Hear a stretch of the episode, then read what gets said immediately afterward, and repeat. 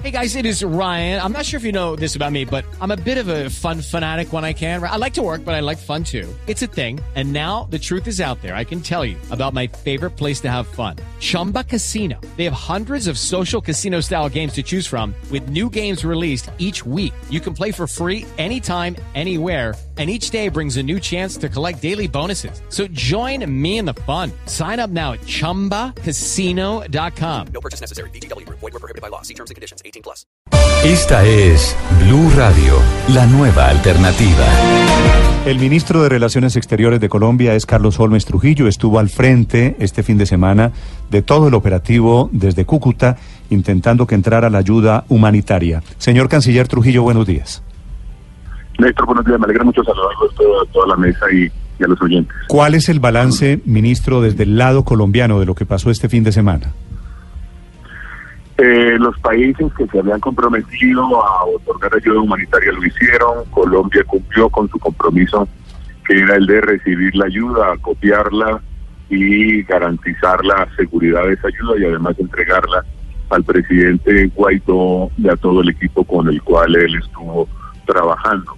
Infortunadamente la ayuda no pudo ingresar a Venezuela por la brutal represión del régimen dictatorial y usurpador de Maduro. No pudo entrar por la violencia atroz que se ejerció contra venezolanos, no pudo entrar por el incendio de medicinas y de alimentos que tuvo lugar en puntos fronterizos por donde podría haber ingresado la ayuda, razón por la cual el presidente Duque en su momento en consulta con los jefes de Estado que estaban presentes y otros protagonistas, dio, dio, la orden de que la, esa ayuda humanitaria se almacenara nuevamente. De manera que el mundo vio la brutalidad del régimen de Maduro, el mundo vio las atrocidades violentas en las que incurre ese régimen y hoy nos vamos a reunir en el marco del Grupo de Lima para analizar con detenimiento la situación que se presentó y pronunciarnos nuevamente con respecto a esa situación y en relación con pasos adicionales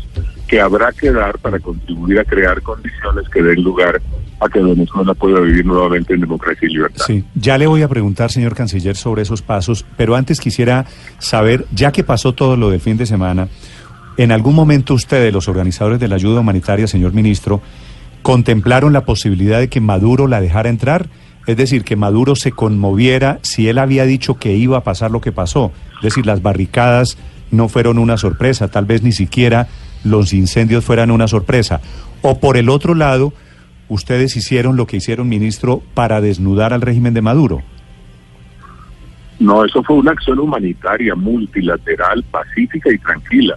Naturalmente, en estos casos se trabaja frente a las dos hipótesis posibles.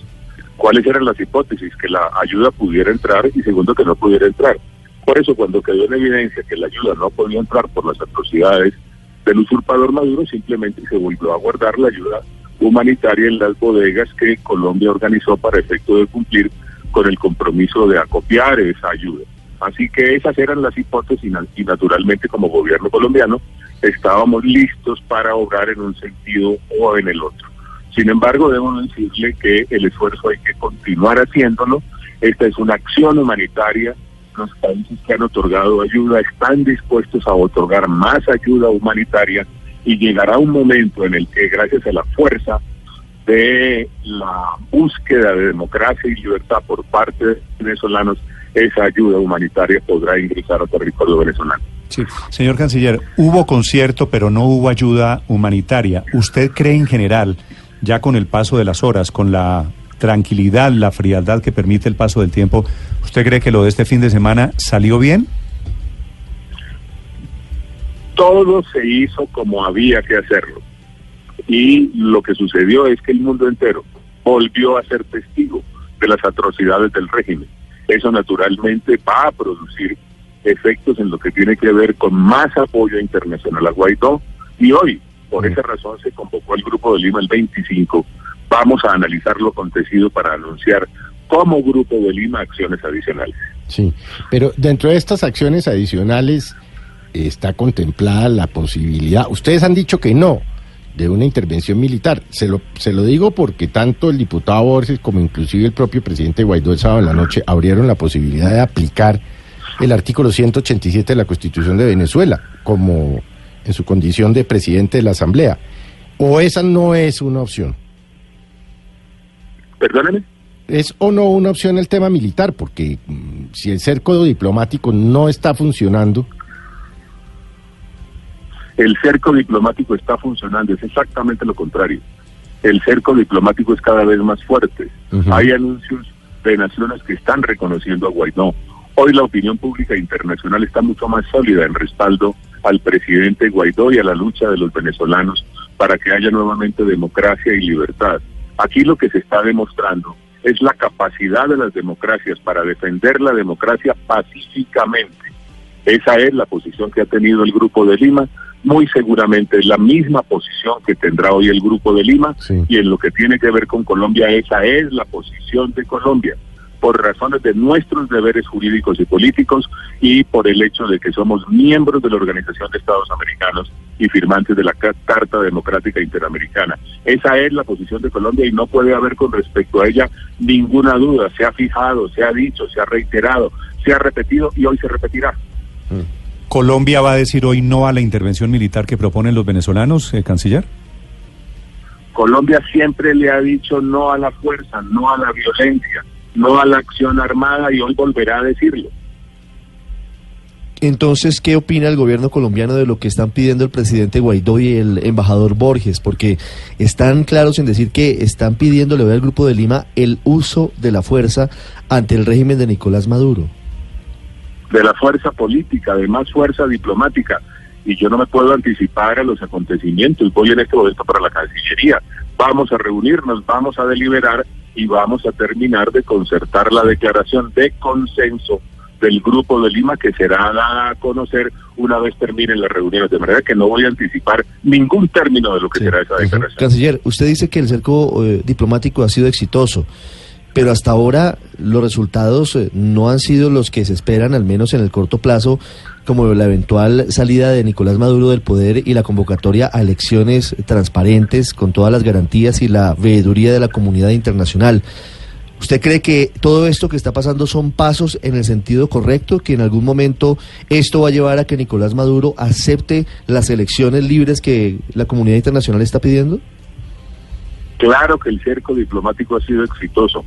¿Le parece poco 60 países, sino más, reconociendo ya a Juan Guaidó? ¿Le parece poco la presencia hoy de jefes de Estado, del señor vicepresidente de los Estados Unidos, del señor secretario de la OEA en Colombia para analizar conjuntamente con las naciones que integran el Grupo de Lima lo que aconteció y pronunciarse con toda la severidad política con la que habrá que hacerlo? Parece poco las portadas internacionales que dieron cuenta de lo que sucedió el fin de semana en Cúcuta, parece poco que esos medios internacionales le hubieran mostrado al mundo entero lo que es la barbarie del régimen, parece poco eso, todo lo contrario. Aquí Sí. lo que hay es un avance gigantesco en el orden político. Canciller. Y nosotros como Colombia Sí. vamos a seguir Sí. trabajando, lo reitero, política y diplomáticamente para que haya Claro. democracia y libertad en Venezuela. Y déjeme decirle que ha sido exitoso el cerco diplomático y será Claro. aún más exitoso en los próximos días. Hacia afuera tiene razón, hacia afuera es exitoso porque la comunidad internacional pero, reconoce a Juan pero Guaidó. tengo que atender, perdo- aló, perdónenme, perdónenme, pero tengo que atender otros medios, voy ya para la Cancillería, si no les molesta, yo les rogaría que termináramos Una aquí última, esta entrevista. una última poder- pregunta, La canciller. última- la última ¿Qué pregunta, paso canciller. queda? ¿Qué paso queda? ¿Qué tipo de sanción? ¿Convencer a Cuba? ¿Convencer a China? ¿Esperar a que las sanciones quieren el régimen? Porque si no es la opción militar, entonces, ¿cuál es el paso siguiente de los países del Grupo de Lima? Tengan paciencia, hoy cuando termine la reunión del Grupo de Lima y se conozca la declaración, esa, re- esa pregunta que usted me hace será respondida. Canciller, gracias por atendernos. Le deseo feliz A día. ustedes un abrazo, gracias.